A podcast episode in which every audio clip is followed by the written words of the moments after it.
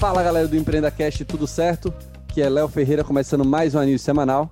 Quem está aqui comigo para contar tudo que rolou nessa semana, que já adianto tem muita coisa, é o Pietro, lá da Snack. Tudo bom, Pietro? Fala, Léo, tudo bem? Tranquila semana, só umas 5.500 notícias aqui pra gente falar correndo em meia hora. É, hoje a gente vai fazer aquele.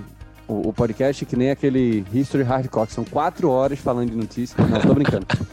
Mas poderia ser. Você tem coisa aqui pra gente conversar por muito tempo. Mas, sem mais delongas, vamos ao que interessa.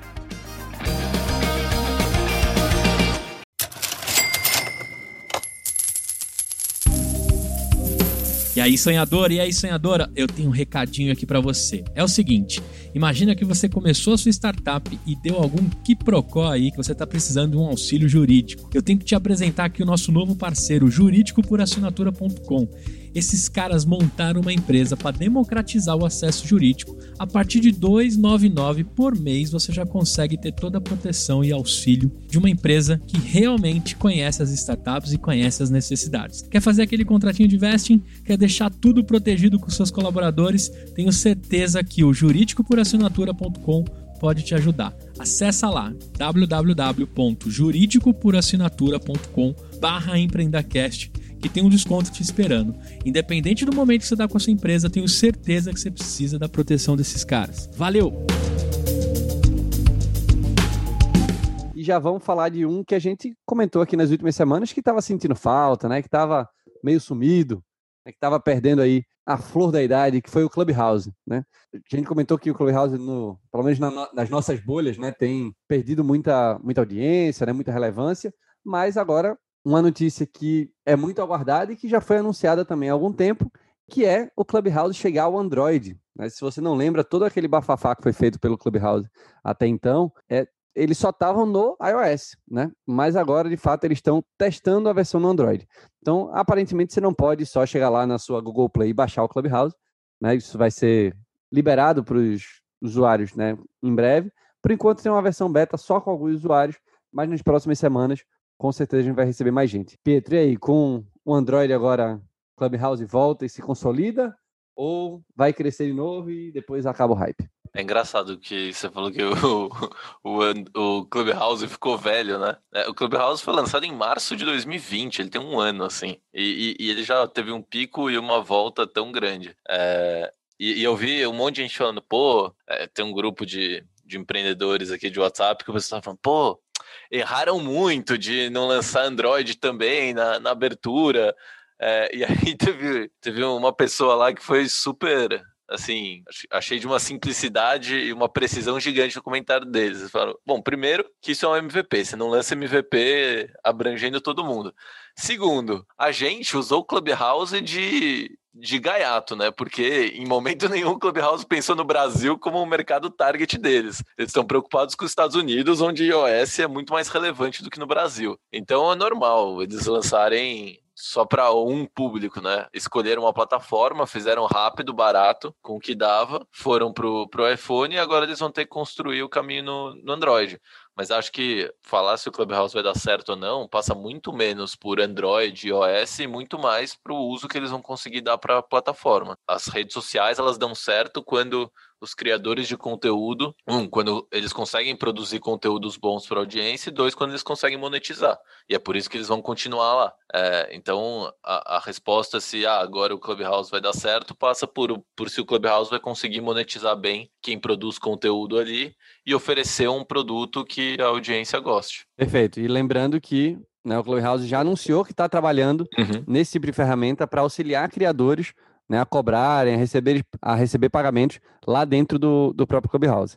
Concordo 100%, Pietro. Vamos ver como é que isso vai evoluir, porque tem a própria é, tem a, a, curva natural né, de amadurecimento do negócio. Então, uhum. você tem ali a empolgação, você tinha né, que era super fechado, você só entrava com convite, então né, tinha um fomo gigantesco, todo mundo queria entrar tal. Passou, né, você tem a, a estabilização e depois você começa a amadurecer o próprio negócio. Né? Então, o Clubhouse, como você falou, uhum. tem um pouco mais de um ano, né? Nesse tempo, eles conseguiram resultados absurdos, né? inclusive um valuation aí de 4 bilhões, né? de uma última rodada que a gente comentou aqui também. Mas tem a, a, o próprio amadurecimento né, do formato. E aí, lembrando que várias outras plataformas já anunciaram que também vão lançar esse tipo de, de serviço, né, de conversa em tempo real só por áudio, que nos tempos que meu pai chamava por telefone, é, como o Telegram, o, o Telegram já tem, na verdade, né?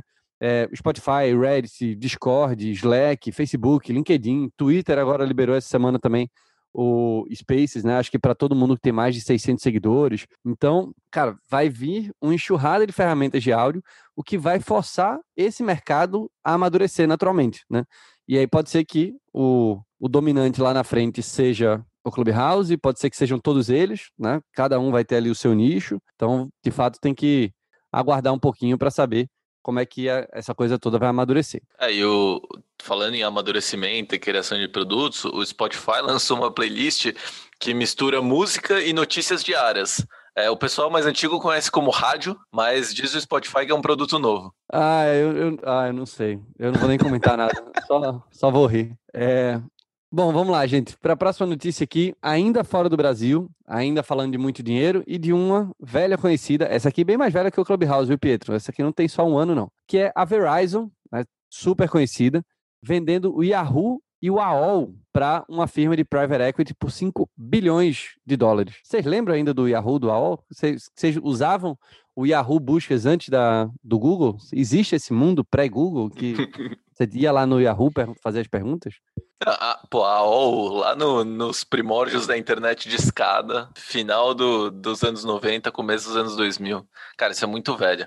Mas o, o interessante é que, cara, olha como o mundo muda e, e esse. Eu usei essa reportagem para ir atrás de por que, que o Yahoo, que está na cabeça de todo mundo, é, e era uma das primeiras marcas ali, desde o momento de bolha da internet, por que, que não conseguiu vingar? É, pra vocês terem noção, é, hoje Yahoo e a AOL pertenciam a Verizon, eles queriam usar é, os dados de, de Yahoo e AOL para focar em anúncios, é, mas não conseguiram, e criar um novo business em cima disso. Mas é, o Yahoo foi comprado em 2017 por 4,48 bilhões e a AOL foi comprada em 2015 por 4,4 e agora os dois juntos foram vendidos é, por 5 bilhões, é, metade do que eles pagaram. E, e a ideia era usar os dados para poder vender anúncio mais mais target, né? Mais focado. E, e pra você ter noção, Léo, o Yahoo, é, lá atrás, já foi avaliado em 125 bilhões de dólares e a AOL em 200 bilhões. Então, convertendo isso para dinheiro de hoje, é porque isso foi lá no, há muito tempo, mais de 15 anos atrás, seria o equivalente a 193 bilhões e 318 bilhões de dólares. E esse valor, ele foi para o saco e os dois juntos, que era para valer hoje mais de 500 bilhões, estão valendo 1% disso, que são 5 bi. E aí eu comecei a ver uma série de erros que o, o Yahoo cometeu. E, cara, é um negócio assim impressionante, porque eles conseguiram tomar todas as decisões erradas que você consegue imaginar ao longo do tempo. Então, porra, gastaram 10 bilhões em 99 comprando a GeoCities e o Broadcast.com e fecharam os dois depois. Aí gastaram 1,1 bilhão comprando o Tumblr em 2013. E aí vendeu depois por 3 milhões em 2019. Ou seja, destruiu um bilhão de valor. Antes do. Em 2012, dois anos antes do, do Alibaba e a público, sim, o Alibaba, uma das maiores empresas do mundo, o Yahoo tinha 40% do Alibaba. E vendeu por 7,6 bilhões. Hoje o Alibaba está valendo, sei lá, 150, 200 bilhões. E rejeitou em 2018 uma proposta da Microsoft que queria comprar o Yahoo por 45 bilhões. Então, assim, foi uma, uma sequência de, de cagadas e, e de erros. Que, sei lá, porra, se o cara tivesse decidido na moeda, ele tinha tomado decisões melhores do que as que ele tomou. Excelente ponto. Se fosse na moeda, tinha sido melhor. E, ó, você falou isso tudo, né? Tanto problema, tanta decisão errada aí que o Yahoo já teve, que eu acho que foi meio compre um, leve dois, né? Compra o AO aí por, por 5 bi e leva o Yahoo também. Pedro? É, é engraçado, porque o, o, o Yahoo ele tem uma das marcas mais fortes, que ele tem um puta tráfego ainda, tem o Yahoo Finanças, uma puta marca forte, e os caras, decisão após decisão errada, conseguiram quebrar o, o negócio. É verdade. E durante um bom tempo, é, a CEO de lá foi a, a Marissa Mayer, né, que foi do, uhum. um das primeiras funcionários do Google, depois saiu, né, teve umas tretas aí com ela também, não é uma pessoa muito. Não é, não é pouco polêmica, vamos chamar assim. E também não conseguiu fazer o, o negócio virar, né? Mas bom, o que importa é que Yahoo e AOL estão de casa nova, e aí você que está ouvindo a gente está se sentindo velho, sim, eu sei, porque você recebeu vários CDs do AOL, comprou várias revistas na banca de revistas e vinha com CD dizendo 100 horas de internet grátis com América Online. Tudo bem, eu e Pedro também passamos por isso, nós também estamos nesse grupo de pessoas aí que acabou de se sentir 10 anos mais velha. Mas é, jovem, estamos na, na descendente, hein? Cuidem da saúde e bebam muita água. Falar em sonhador, eu tenho uma dica aqui para você assim que terminar esse podcast aqui do Empreenda. Você vai lá escutar o Startup Life para você ficar por dentro de tudo sobre negócios, tecnologia, inovação, além das principais novidades do ecossistema de startups do Brasil e do mundo. Semanalmente eles trazem importantes players do mercado para um bate-papo sobre suas experiências, trajetórias, todas as expertises e principalmente lá também tem dores que eles enfrentam como empreendedores. Com mais de 20 episódios publicados, o Startup Life já reuniu líderes de empresas como Magazine Luiza, Astela, Contazu, Nubank, Banco Inter tantos outros nomes para você conferir. Inclusive o Paulinho Silveira da Alura, que já esteve aqui também, já passou por lá. Corre lá no seu principal player e Startup Life, o podcast para você curtir e também se informar sobre tudo do mundo das startups. Duas notícias grandes, né, fora do, do país. Vamos vir agora aqui para o Brasil. Tem notícias super legais. A gente vai ter uma sessão bem intensa no final de aquisições e aportes, mas a gente quer destacar algumas aqui que são mais relevantes né, na nossa visão para essa semana. A primeira é a AMI, né, que é do grupo da Americanas, comprando uma fintech, né, e aumenta ainda mais a aposta deles do em crédito, né? Lembrando que a AMI é exatamente uma carteira digital lá da B2W, né, das lojas americanas, que tem também é, buscado o seu lugar ao sol aí nesse, nesse grande oceano ultra vermelho é o, é o oceano vermelho que fala, né? Oceano ultravermelho hum. de carteiras digitais. Mas, Pedro, conta um pouquinho, porque a compra foi da Nexus, né? Que é uma fintech também bem conhecida, que a gente já mencionou aqui em outros episódios. Uhum. É, a Nexus era a maior fintech de peer-to-peer -peer lending que a gente tinha no Brasil, focada em empresas, né? Então, pessoas ou empresas emprestando para empresas. E a compra da AMI foi justamente para trazer essa, essa expertise da, da Nexus em, em crédito para dentro do, do negócio. Então, ao invés de você desenvolver essa competência, coisa que a gente já falou aqui, é, você vai e, e compra alguém que já traz um time inteiro montado, um motor de crédito bem ajustado e toda a expertise. Esse mercado, Léo, de, de crédito a pequenas e, e, médias empresas é de mais ou menos uns 200 bilhões de reais por ano, tá? Então ele é um mercado bem considerável e, e ele começou a ser mais atingido é, depois. É, a gente já falou aqui, né, que antes o pessoal focou muito em solução para PF, e aí você tem Nubank, você tem Creditas, cada um ali no, na sua conta e, e, crédito, respectivamente, Neon também lá atrás, e aí você começou a ter é, o foco virando para PJ, então as contas digitais PJ, é, e também crédito PJ. E hoje a maioria das, a grande maioria das startups de peer-to-peer -peer lending elas focam em crédito para empresas, muito focado, obviamente, em pequenas e médias empresas que têm o custo de capital em players tradicionais, em bancos, muito caros.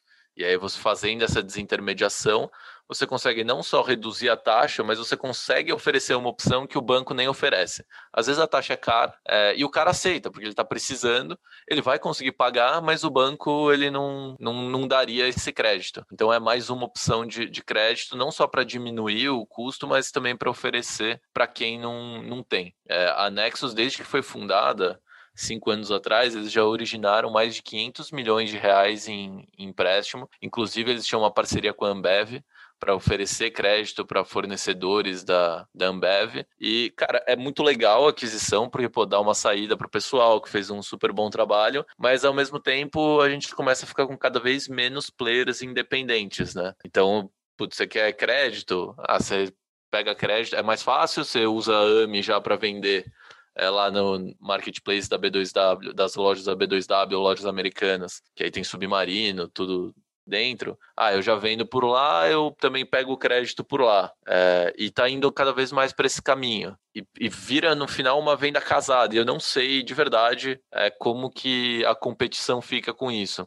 A partir do momento que você está é, prendendo o cara porque é mais cômodo e você tá já oferece ali toda a gestão de fluxo para ele, a venda e o fulfillment para ele no, no e-commerce, e aí você também oferece o crédito, o quão difícil fica para esse cara buscar outros créditos fora e, e se ele vai ter opção, né? Porque daqui a pouco todo mundo sendo comprado, você começa a ficar sem opção independente. Então é, tem o lado bom e o lado ruim desse movimento que a gente está vendo. E abre, assim, essa consolidação, querendo ou não, vai abrir margem para outras pessoas serem independentes, né? Então por mais que exista esse grande movimento, vai sempre ter oportunidade para novos serviços melhores, mais baratos, mais ágeis, né, mais completos também. Será que a gente vai ter que montar o, Open Banking desse mundo? Porque assim, você, todo mundo hoje que é loja vende no e-commerce. E a mesma coisa que acontecia com o banco, ninguém conseguia dar crédito porque o banco tinha todas as informações da pessoa. Então ele retia a pessoa. É, no e-commerce vai ser um pouco isso. É, verdade. Bom, tem que aguardar para ver. Mas que de fato é um, um mercado que está ultra agitado e tem muita coisa para acontecer, não só no curto prazo, mas no, no médio prazo também. Né? Um terreno extremamente fértil. A gente com certeza tem ouvintes que atuam nesse mercado, então sabem bem do que, é que a gente está falando. É, e vai, com certeza a gente tem muita notícia ainda para dar aqui nas próximas semanas. Bom, vamos para uma outra aquisição, que é de uma figurinha carimbada aqui nas últimas semanas também, que é a Melios, né, que abriu capital há pouco tempo e comprou a Acesso Banking e comprou por, pela bagatela de 324 milhões de reais, né, que vai ser só em troca de ação, né? Então o pessoal da Acesso vai ficar com cerca de 8% da Melios, que, né, de acordo com o fechamento aí da semana passada, na né, sexta-feira, deixa eu ver que dia foi sexta-feira aqui, sexta-feira, dia 30 de abril, tá valendo 4,1 bilhões de reais. Então, dinheirinho interessante, hein? É, hoje já tá valendo 5,2 o pessoal dá acesso, então tá rindo à toa. Não, mas é muito legal. Depois da, da operação, a marca Acesso ela vai deixar de existir, é, vai virar uma área dentro da, da Melios e é, ela vem de encontro com a estratégia lá no, já no, no IPO, a Melius falou dessa estratégia, né, de fazer várias aquisições e de ir na ponta oposta ao que está fazendo o Banco Inter, por exemplo. O Banco Inter criou uma conta, depois criou um marketplace e aí ele começa, aí ele tem que engajar as pessoas no marketplace para usar a conta também. O, a Melius tem o caminho inverso. Segundo eles, eles têm um público muito engajado usando o Melios ali para cashback e agora eles vão começar a oferecer é, soluções digitais, conta digital completa, em breve crédito, para os 16 milhões de usuários que eles têm na, na Melios. É, eles já têm uma parceria de produto financeiro com o Banco Pan, que é o cartão Melios, que dá cashback, né? Segundo eles, tiveram mais de, de 4 milhões de, de solicitações, liberaram aí uns 20% disso, 800 mil cartões. Eu sou um desses, mas eu preciso pedir desculpa para eles, porque eu nunca usei o cartão, eu só dei custo para eles. Eu, eu, me empolguei com a história de, de, cashback, e aí eu fiquei com preguiça depois de ter um cartão novo, um relacionamento novo. Mas enfim, quem fazia isso para eles era o Banco Pan, e agora vai ser, vai ser acesso, mas nada de novo. A estratégia de aquisição continua e a estratégia de oferecer produtos financeiros para uma base que eles já têm também continua forte. Se eu abrir minha carteira, eu, eu tenho uma gaveta aqui só de cartões de contas digitais. A semana chegou da Magalu para fazer companhia aqui aos outros. Não, não aí você já, você já extrapolou. Ah, o pessoal aí da, da IDWall, do Serasa, o Léo não é um fraudador, tá?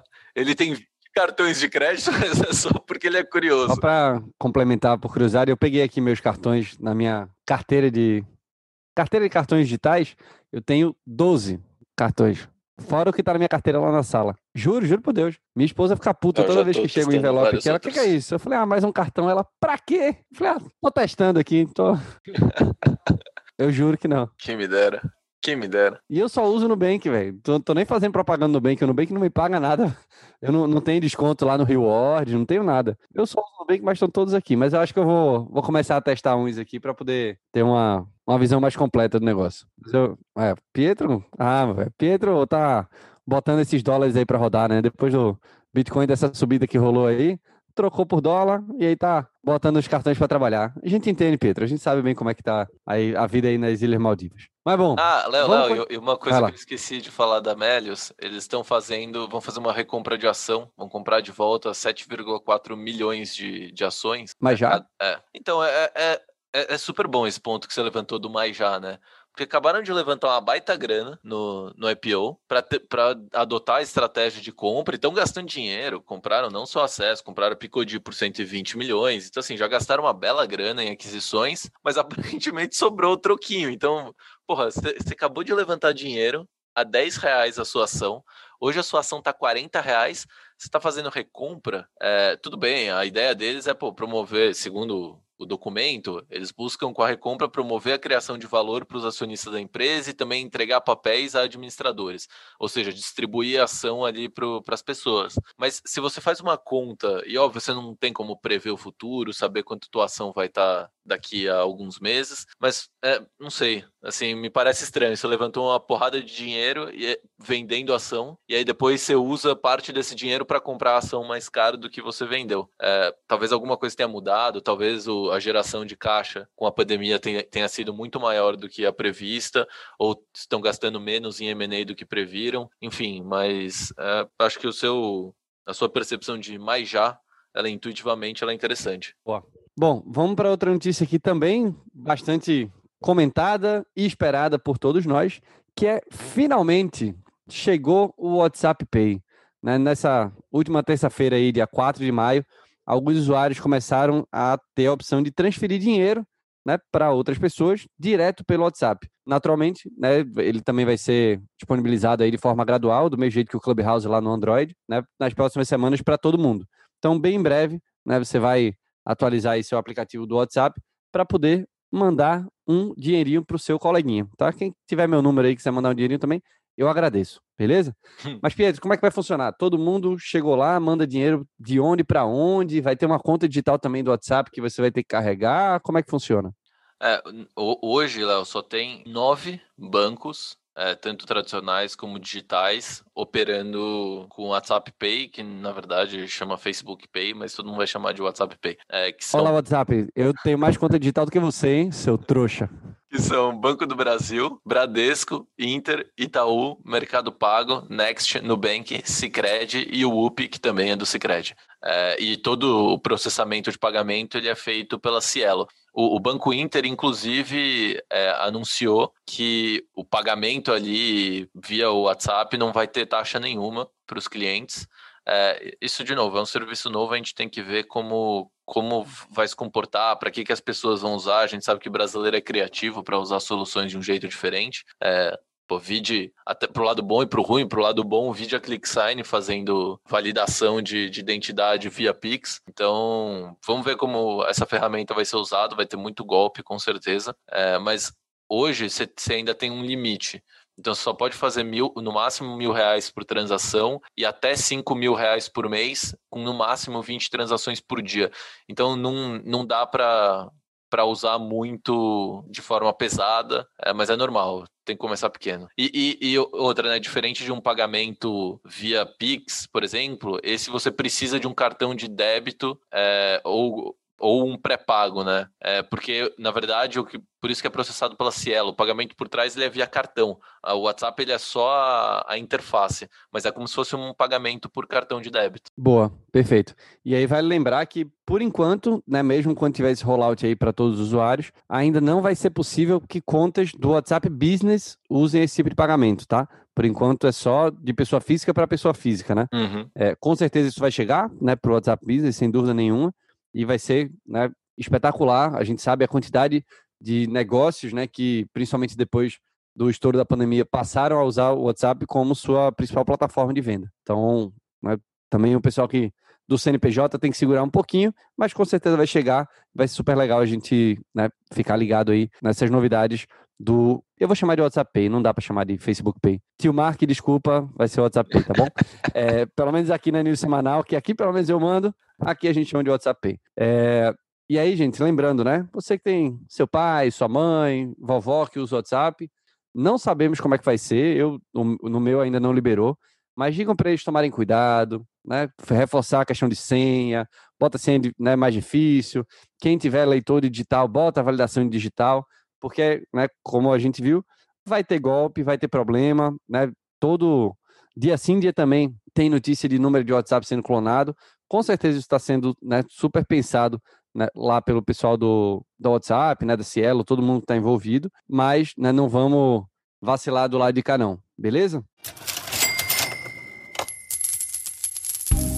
E olha só, sonhador, você que precisa alavancar o seu negócio para o próximo nível, esse bloco aqui é um oferecimento da Bluefields, uma aceleradora que possui um programa de pré-aceleração e de aceleração, tem programa de mentorias, escola de CEOs e vai te ajudar aí na sua jornada. Não adianta você tentar fazer tudo sozinho, a Blue pode te ajudar. Acelere o seu negócio, conecte-se com investidores e gere impacto. www.bluefieldsdev.com Vamos para a próxima notícia que ainda no mercado financeiro, ainda nos pagamentos digitais, que é o IT, né, lá do Itaú, a conta digital do Itaú. Finalmente, agora parece que decolou, né, Pedro? A gente falou disso aqui também há algumas semanas atrás, de que o IT né, tinha feito um grande esforço tal, mas que não, não tinha saído muito do lugar, tinha ficado lá embaixo, mas agora parece que o negócio está engrenando. E, sem dúvida nenhuma, isso é um dos focos aí da gestão do Milton, né? Que é o Milton Malurri Filho, que é o novo CEO do Itaú, super jovem, né? 40 e poucos anos.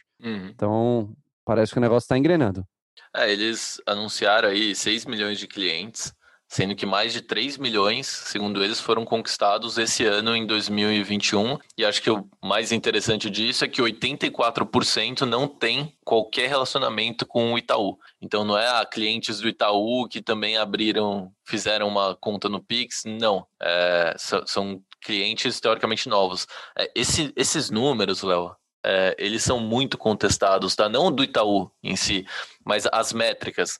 E acho que a gente precisa daqui para frente, é, e óbvio que isso é difícil porque cada um vai vender do jeito que quer, mas precisa ter uma métrica tipo de redes sociais, de usuários ativos mensais, usuários ativos anuais, porque se não você somar tudo, todo mundo que tem de fala que tem de base nas suas contas, dá uns três Brasis. E, e o, o, com o IPO do, do PicPay, é, isso ficou muito claro. Até essa semana eu estava lendo um artigo que fala, ah, o PicPay fala que tem 50 milhões de, de usuários, mas eram 38,8 em 2020, que o, os documentos do IPO falam de usuários até 2020, então tá bom, teriam adquirido 12 milhões aí esse ano, é, mas desses aí você começa, ah, mas aqui se for considerar usuários ativos nos últimos 12 meses, ou seja, que abriram o aplicativo, não é nem que fizeram alguma coisa, aí já cai para 20 milhões. Ah, se for considerar os que fizeram uma transação nos últimos 12 meses, aí, aí cai para 16 milhões. É, então, putz, assim, você ter gente cadastrada na sua base por ter é custo para você, não é não é receita. Você precisa, e a gente já falou isso do Nubank, por exemplo, e agora a gente falou de Melios, os 20 cartões que o Léo tem. Pô, você mandar o cartão para casa de alguém é custo.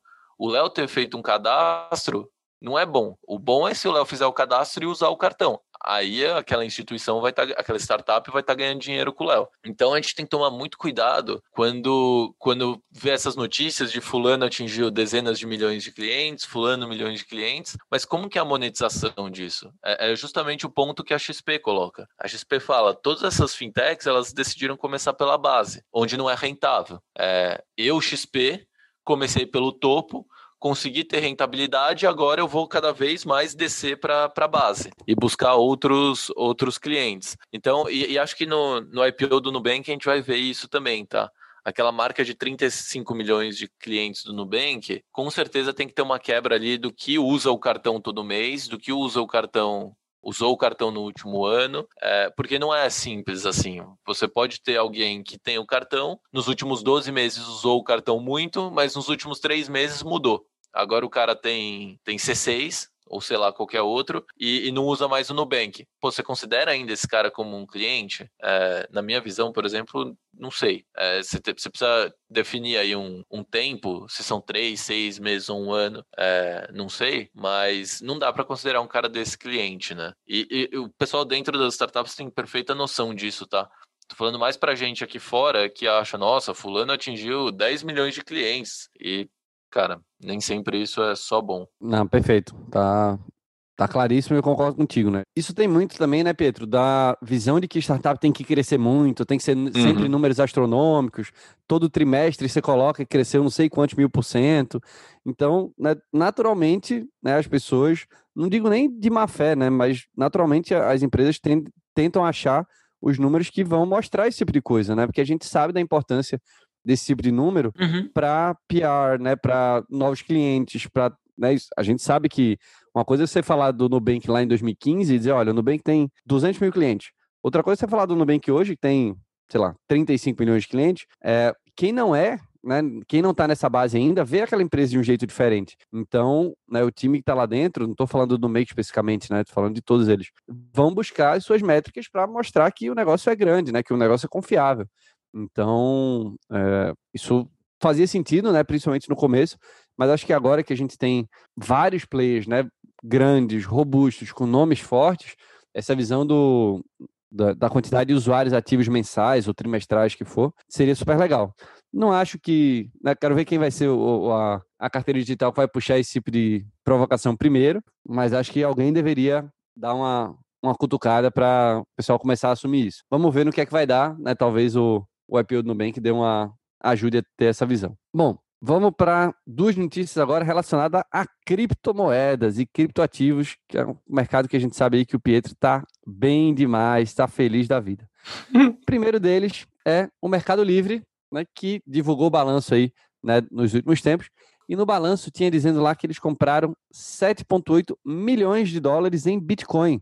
Isso aí, numa conversão rápida, dá mais de 40 milhões de reais em Bitcoin. Né? E aí eles né, anunciaram que isso era uma estratégia né, de proteger capital, né, de uma gestão de ativos intangíveis de duração indefinida, né, segundo o comunicado do Mercado Livre. Não sei muito bem o que, é que isso significa, mas o que, é que a gente tem visto, né? Acho que nesse, nessa grande, esse grande movimento de Bitcoin, pelo menos da minha visão, né, que eu estou de fora aqui, não sou investidor pesado como nosso querido Pietro, de que esse grande crescimento ele está calcado, né, está embasado em grandes fundos e empresas usando Bitcoin. Né? Aquele pico lá em 2017 era muita gente, né, muita pessoa física comprando, né, subiu, depois caiu de novo, e agora a gente tem muita empresa, não só Mercado Livre, mas a gente já falou aqui também de vários outros fundos, não só no Brasil, mas de fora também, comprando né, milhões e milhões em criptoativos. É isso mesmo, Pietro? Tá, minha leitura está mais ou menos certo? Ah, Léo, acho que tá. Tá todo mundo olhando, falando, putz, esse negócio já tá de um certo tamanho.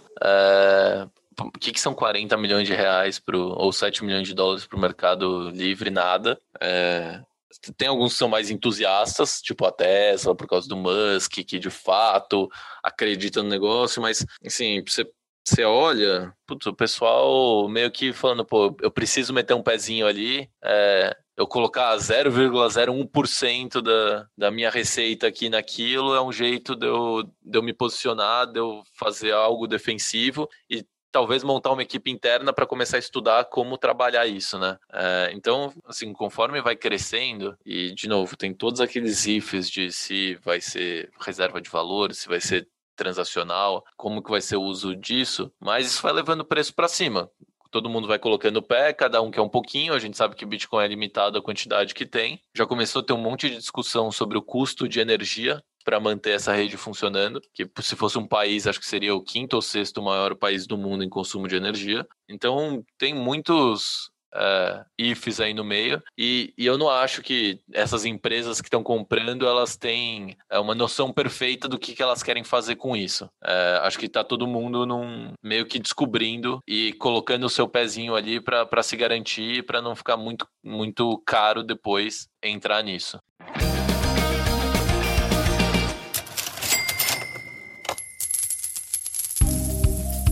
Esse bloco é um oferecimento da Fit Anywhere, que tem lá o banco que em 3 metros quadrados você transforma tudo numa academia. O aplicativo deles também é feito de treinos focado para você usar na academia do seu prédio residencial ou no hotel que você tiver. E durante aí a quarentena, né, no meio da pandemia, eles começaram a fazer videoaulas com treinos para terceira idade, pais e filhos, defesa pessoal, funcional, tem até dança e em primeira mão treinos para deficientes físicos. Baixe nas melhores lojas, tenho certeza que você vai gostar. Fit Anywhere, democratizando o acesso às academias. www.fitanywhere.com.br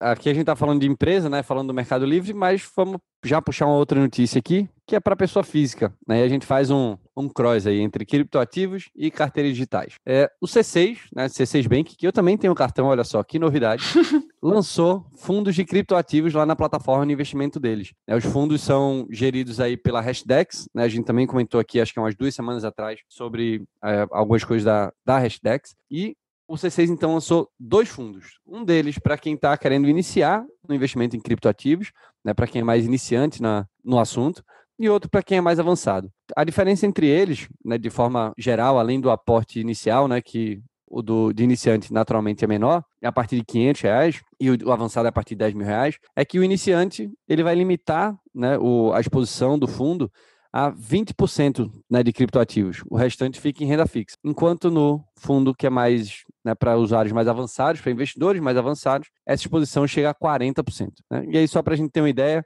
o fundo de iniciantes, né, o que eu comentei né, primeiro dos 20%, nos últimos 12 meses teve uma rentabilidade de cerca de 52% e o avançado teve de 128%. Lembrando, claro, que isso aqui não é uma recomendação de investimento, ninguém está pagando a gente para colocar aqui, a gente só está citando que os fundos existem. E também que rentabilidade passada não é garantia de rentabilidade futura, então não venham reclamar se você botar o dinheiro lá e não render 128% nos próximos 12 meses, tá ok? É, olhando a rentabilidade, a gente pode garantir uma coisa: volatilidade. Você não tem nenhum investimento que dá 128% ao ano com baixa volatilidade. Então, de novo, se você quer investir em criptomoedas é, ou em qualquer ativo volátil, esteja disposto a perder esse dinheiro. Invista um dinheiro que você é capaz de perder. É, porque essa relação de risco-retorno, ela é sempre válida para qualquer investimento. Quanto maior o risco, maior o potencial de retorno, mas, de novo, maior o risco. então, pô, você olhar assim e falar, nossa, deu 128%, meu Deus, eu estou investindo em coisa que dá 10 aqui.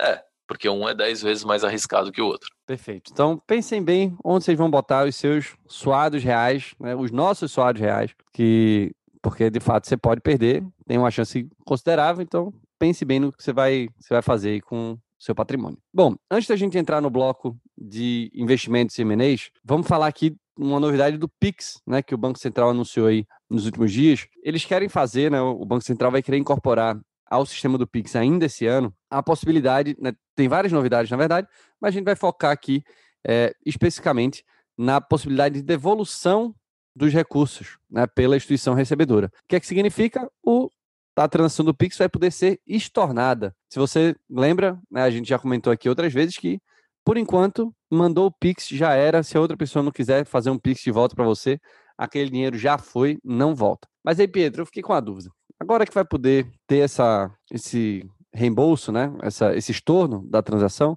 eu vou poder ficar fazendo piadinha assim com os amigos, tipo, ah, tá aqui cinco reais. Aí quando o cara vê, eu estorno de volta e tal. vai ser assim, vida louca, não? Não, não vai. Você tem que ter suspeita de fraude ou falha operacional, né? Então, é, é um processo igual quando você alguém frauda seu cartão e você entra no banco falando, olha, fraudaram meu cartão. Isso é uma coisa muito séria. Mas, assim, pode parecer e é bom, tá? Você ter essa possibilidade. Quanto a gente comentou aqui já, quanto mais fácil é de transferir o dinheiro, mais fácil é de alguém cair um golpe também. Só que você pode ter o golpe do estorno, né? Uhum. Então o cara vai, faz uma transferência e pede estorno falando que foi fraude. E, e também como que você faz porque o, o, ladrão não é que ele fala, ah, é, faz aqui um. Ele comete uma fraude, recebe o dinheiro na conta dele, alguém transfere para ele na conta e ele vai ficar usando aquela conta. Pô, na hora ele vai pegar aquele dinheiro, mandar para outro lugar, vai sacar. Então, como que vai ser esse ponto de, ah, eu transferi um dinheiro indevidamente para o Léo, o Léo já pegou esse dinheiro, mandou para outra conta, ou sacou esse dinheiro, como que faz o estorno? Porque o saldo ele não está mais lá, né? Então, são coisas que o Banco Central ele vai refinando com o tempo, mas é, é, essas coisas elas têm que ser muito bem pensadas, porque tudo que a gente pensa em ferramenta para impedir a fraude, ela também pode ser usada é, por fraude, porque normalmente quem está pensando é quem tem a cabeça boa, digamos assim. Então fala, porra, o cara me fraudou, é óbvio que eu posso pedir esse dinheiro de volta e eu vou ter que receber. É, mas isso pode virar um golpe em si, né? Então tem que. Não, não é agora que, que começa a valer. É, é até o, é até o final do ano. O Banco Central falou ainda esse ano, então não, não falou quando, mas está previsto para o quarto trimestre Se vai ser começo ou final do trimestre, a gente não sabe. Mas é, é assim, tende a trazer mais segurança para o ecossistema, mas tem que ver como que vai ser feito. Perfeito. Então vamos aguardar aí o Banco Central né, dizer quando de fato isso entra em vigor, né, mas é uma boa notícia, sem dúvida nenhuma. Uhum. Né, torcer para que, primeiro, que as fraudes não aconteçam e, se acontecerem, a gente ter né, alguma alternativa para minimizar o impacto. Mas bom, vamos se dirigindo aqui para os finalmente. E aí tem tanta coisa para falar que eu vou deixar o Pietro falar de uma vez só. Pietro, conta para a gente tudo que rolou de M&A e rodada de investimento aí essa semana. Cara, bastante coisa, Léo. Então, o BTG tá na, na onda 8 do bem te comprei. É, comprou a Fator Corretora, estratégia grande de expansão de compra de mercado, comprou 100%. É, a Salve, aquela marca de cosméticos da, da Julia Petit, influenciadora, é, fez um Series B de 110 milhões de reais para expansão, por valor super considerável. A Alpargatas comprou uma uma empresa de soluções digitais, que é meio fábrica de, de produto digital, fábrica de software, que chama Ioasis, é, e segundo eles é para suprir essa lacuna digital que eles têm dentro de uma empresa que é super tradicional. A A55, que é uma plataforma de crédito para empresas, não só crédito, a A55 é muito legal, ela tem ali todo ela consegue fazer todo o controle do fluxo de recebíveis de uma empresa, é, do fluxo de caixa da empresa e entender com isso quanto de crédito aquela empresa pode tomar. E então é um serviço super legal e eles acabaram de levantar 35 milhões de, de dólares para focar na expansão do, do México. E, e por último, é, mas não menos importante, a 180 graus seguros é, recebeu um investimento seed, que não tem nada de seed, que tem toda uma carinha de Series A, porque o total do valor foi de 8 milhões de dólares ou seja, aí uns 44 milhões de reais. O, o aporte foi liderado pela Canary, pela Dragoneer e pela Rainfall, que são três fundos, acompanhado por alguns investidores anjos, mas eu deixei para falar por último, porque o, o, serviço aqui que a 180 oferece, ele é super interessante, que eles têm uma parceria ali com 17 seguradoras, mais ou menos, e através de diversas APIs eles montam quase como se fosse um insurance as a service. É, então eles oferecem para clientes empresas, fala, olha, você quer montar aqui um seguro para os seus clientes? Eu tenho aqui uma plataforma que permite você montar o seguro para o melhor perfil do seu cliente. Ele é customizável e ajustável, e aí ele vai nessas 17 seguradoras e pega um pedacinho do melhor de cada uma. É quase como as plataformas de Bank as a Service. Olha, você tem, Magalu, você tem uma base de clientes, você quer que eu te monte uma conta digital para você oferecer para eles? Tá aqui. É, não é exatamente isso, porque você ainda tem um back-back ali do fundo das seguradoras, oferecendo os produtos que elas têm, mas já é muito próximo disso. Então, eles têm aqui 20 clientes que são empresas que usam a plataforma deles para oferecer seguros para os clientes dessas empresas. Então, muito parecido com, com Bank as a Service aqui. E, e é interessante, eu não tinha visto nenhum modelo. Você tem ali a, a, ThinkSeg que operava num modelo de ah, eu, eu pego vários pedacinhos de várias seguradoras para montar o melhor seguro de carro para a pessoa, mas esse modelo de oferecer para empresas terceiras um white label de seguros é, é relativamente novo. Então achei bem legal o, o projeto. Perfeito, Pietro. Muita coisa legal, muito dinheiro rolando essa semana. E com essa saraivada aí de reais e dólares, a gente encerra o programa dessa semana. Muita coisa massa. Pietro, obrigado mais uma vez. Valeu, Léo. Valeu, pessoal. Até semana que vem. Valeu, galera. Um abraço e tchau!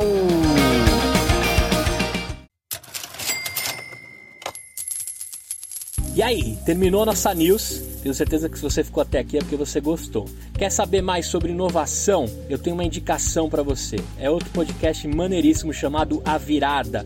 Ele é apresentado pelo Gustavo Goldsmith, que é CEO da Superplayer, e também pelo Bruno Peroni, que é investidor anjo e também VC.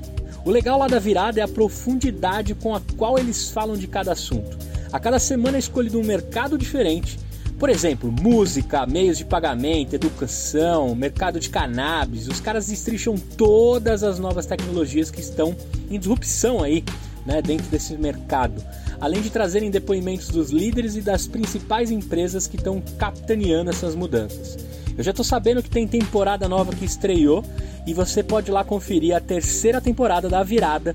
Tenho certeza que você vai gostar. Escolhe aí no seu player, ou se você preferir, na descrição desse episódio tem, tem um acesso para o podcast A Virada. Valeu!